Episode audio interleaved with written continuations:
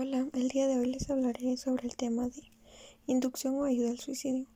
Y para eso les contaré la historia de Diana. Diana es una muchachita de 17 años, muy estudiosa, cursaba el último grado de bachillerato, tenía buenas notas y era un orgullo para sus padres. Era una chica muy alegre, carismática, amable, hasta que un día de repente comenzó a cambiar su actitud se alejó de las personas, se alejó de sus amigos, era una chica sola, triste y tenía episodios de estrés, tristeza, frustración.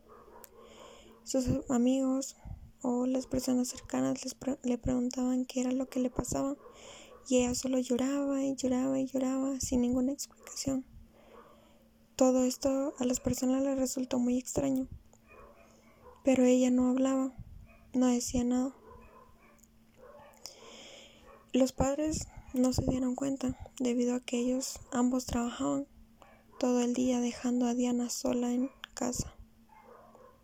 Diana comenzó a hacerse cortadas en su cuerpo, en varias partes de su cuerpo, y esto comenzó a hacer más y más y más y más. Cada vez ella se lastimaba más.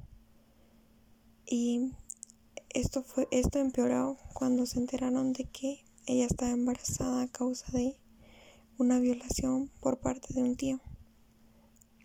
La persona en que ella confiaba, en que ella consideraba su familia, rompió por completo ese vínculo. Ella se sentía frustrada, triste, no sabía qué hacer.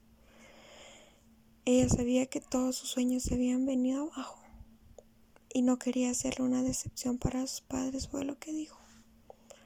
Porque dijo que todo abuso, todo embarazo, toda violación, toda chica que sufría esto era juzgada. Sin embargo, ella se imagina lo desesperada que debió estar para decidir quitarse la vida. Ella, a tan solo 17 años, se quitó la vida. Este hombre, siendo parte de su familia, le robó su niñez, le robó su ilusión, le robó sus sueños. Y la comunidad, ¿qué fue lo que hizo? Culpó a la madre. Dijo que era culpa de la madre porque la madre no había estado presente cuando la necesitaba. Y sí, pueda que sea cierto, pero no fue culpa de ella. Ella solo estaba tratando de sacar adelante a su hija. ¿Y quién, habló del tío? Nadie. Esos son delitos que nadie persigue y que nadie les toma la importancia que, que debería de tener. Por eso, yo quiero crear conciencia.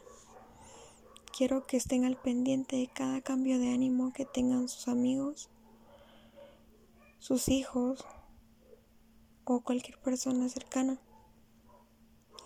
Que le pregunten que les hagan saber que no están solos, que siempre habrá alguien dispuesto a ayudarles, para que no tomen esta lamentable decisión de acabar con su vida tan corta edad.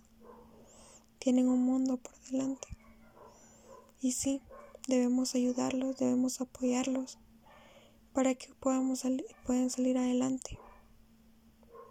Y este fue el tema del día de hoy. Muchas gracias por haberme escuchado. Espero que sigan escuchando nuestro contenido ya que traemos muchos temas de interés. Gracias.